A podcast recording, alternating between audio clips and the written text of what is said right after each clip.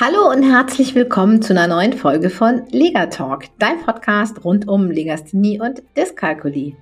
Mein Name ist Petra Rodenberg und ich bin integrative Lerntherapeutin und ganzheitlicher Kinder- und Jugendcoach. Und ähm, ja, wenn man natürlich coacht, dann hat das Thema Beziehung und Kommunikation nochmal eine ganz besondere Bedeutung für einen.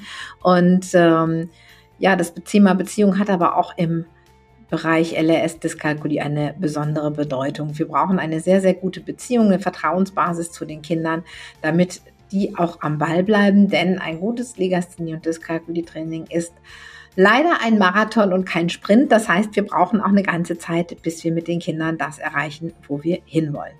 So, genug fürs Intro. Wir legen jetzt auch gleich los. Ich freue mich richtig, dass wir hier die nächsten 10, 15 Minuten miteinander verbringen können und ich dir zu dem Thema wieder einige Inputs geben kann. Und wenn dir der Podcast gefällt, lass mir gerne eine Sternebewertung auf iTunes da. Dann finden andere Interessierte und für die es wichtig ist, den Podcast einfach schneller.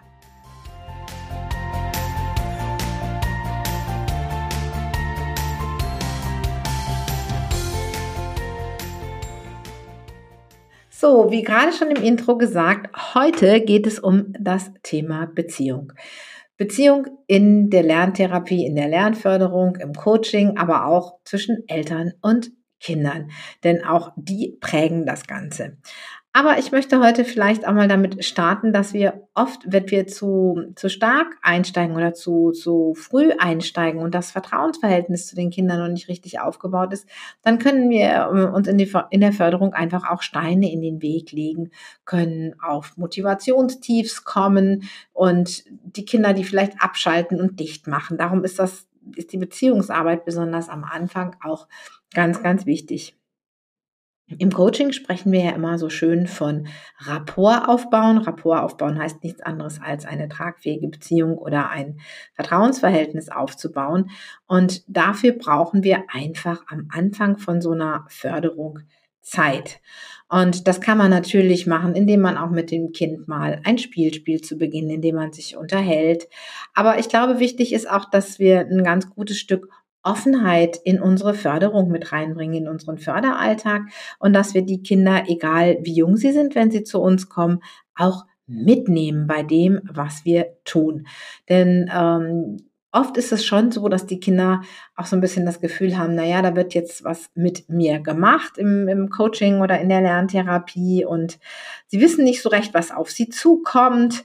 Und meine Erfahrung ist da ein ganz großes Stück Offenheit ist da ähm, unheimlich wichtig. Das heißt, wenn wir jetzt zum Beispiel anfangen, eine Lernstandsanalyse oder eine Förderdiagnostik zu machen, dass wir die Kinder einfach mal mit ins Boot holen, dass wir den Kindern genau erklären, was wir da machen und warum wir das machen. Die Kinder haben oft schon so viele Misserfolgserlebnisse erlebt, dass tut mir manchmal in der Seele weh, wenn ich so mitkriege, dass die so sehr an sich zweifeln und dass die wirklich sich schon ganz klein machen. Und dann wollen die natürlich nicht noch einen Test bei uns machen, weil sie vielleicht auch gar nicht uns zeigen wollen, was sie gerade nicht können.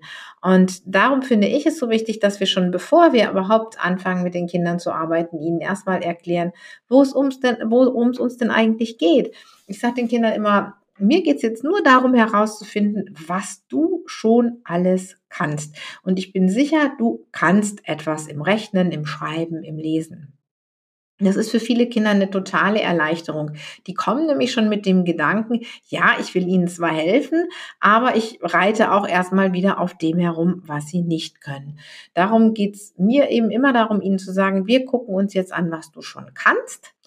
Und dann sage ich Ihnen eben auch, und dann stellen wir uns das vor, als wenn das eine Leiter ist, wo du jetzt eben auf einer bestimmten Stufe stehst.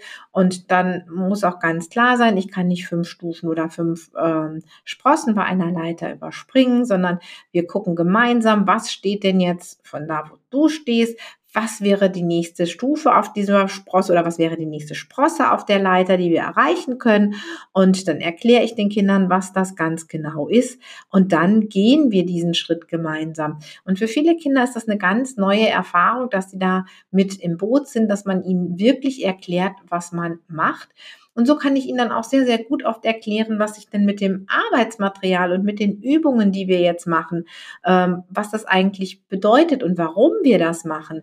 Denn oft ist es ja auch so, dass gerade Kinder, die vielleicht schon in der dritten und vierten Klasse sind, die haben dann oft das Gefühl, oh, ich muss jetzt hier so ein Babykram machen, in Anführungsstrichen. Wenn ich jetzt zum Beispiel bei der Dyskalkulie feststelle, ein Kind hat den Zehnerübergang noch nicht verstanden, dann äh, muss ich ihm natürlich erklären, warum wir jetzt in Klasse 4 daran arbeiten, wie ich 8 plus 7 rechne und dass ich das verstehe und nicht daran, was die anderen in der Klasse jetzt gerade machen. Und das wirklich den Kindern rüberzubringen, das ist ein ganz, ganz wichtiger Punkt und das schafft unheimlich viel Vertrauen und das stärkt auch die Beziehung. Und das können wir natürlich auch als Eltern mit unseren Kindern machen.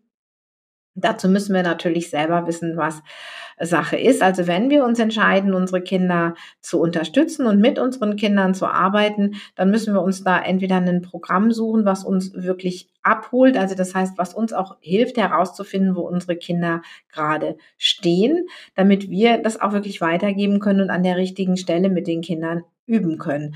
Ähm, da braucht, da braucht man einfach Hilfe zu. Das kann man als Elternteil nicht so nicht wissen. Aber wenn man sich diese Unterstützung holt und genau weiß, wo das Kind steht und dann auch genau an die Hand bekommt, äh, wie man mit dem Kind oder was der nächste Schritt ist, den man mit dem Kind gehen kann, dann funktioniert das in der Regel ganz wunderbar. Das mache ich auch bei meinem Rechtschreibheldenprogramm zum Beispiel so.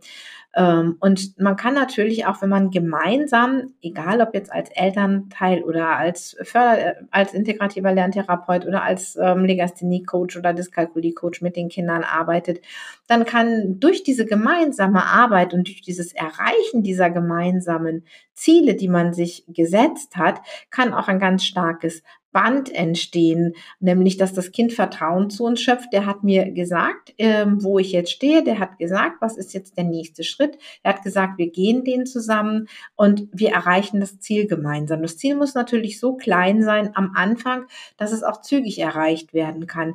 Ziele können dann später auch mal größer werden und ambitionierter. Aber gerade am Anfang ist es total wichtig, dass wir ja, solche Ziele mit den Kindern vereinbaren, dass sie das Vertrauen zu uns gewinnen. Wir können ihnen wirklich helfen und sie können auch Erfolg haben.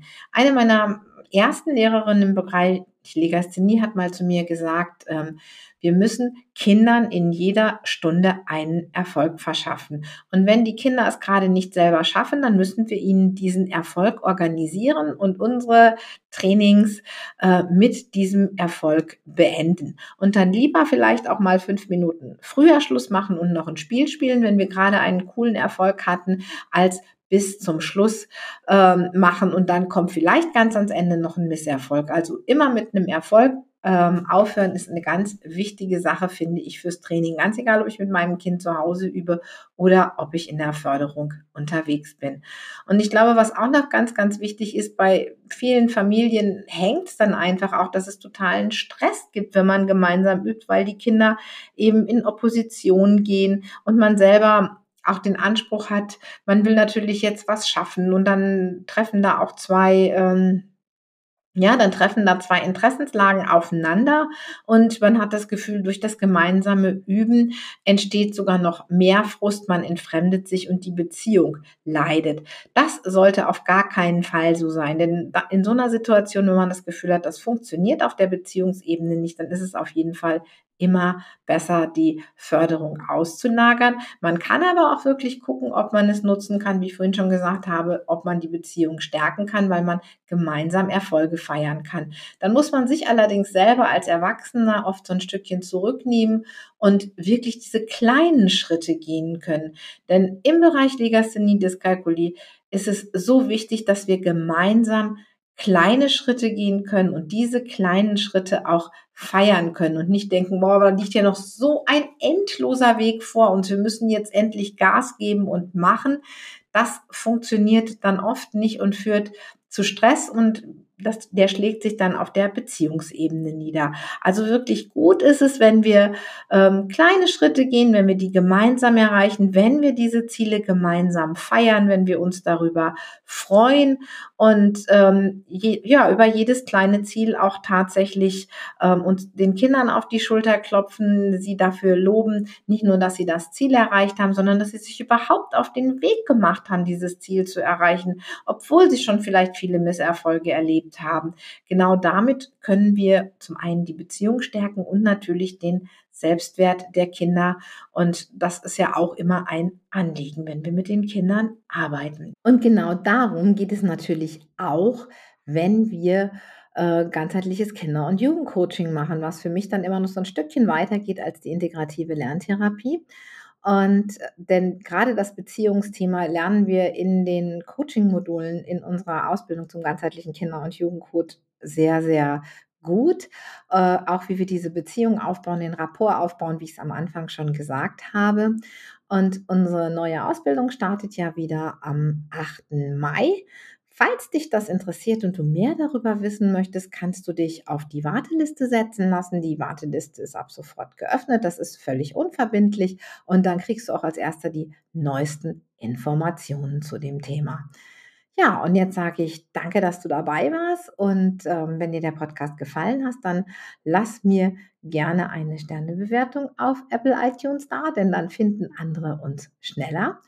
Und ähm, du kannst uns auch auf Instagram, Akademie GKJ, gerne einen Kommentar dalassen. Du kannst uns Fragen stellen und gerne beantworten wir auch in den nächsten Folgen eben deine Themen, die du dir wünschst. Lass sie uns einfach da in den Kommentaren und dann nehmen wir sie auf. Ich arbeite alle Themen ab, die ich mittlerweile gesammelt habe. Und ähm, ja, jetzt wünsche ich dir einfach einen schönen Tag und sag bis zum nächsten Mal.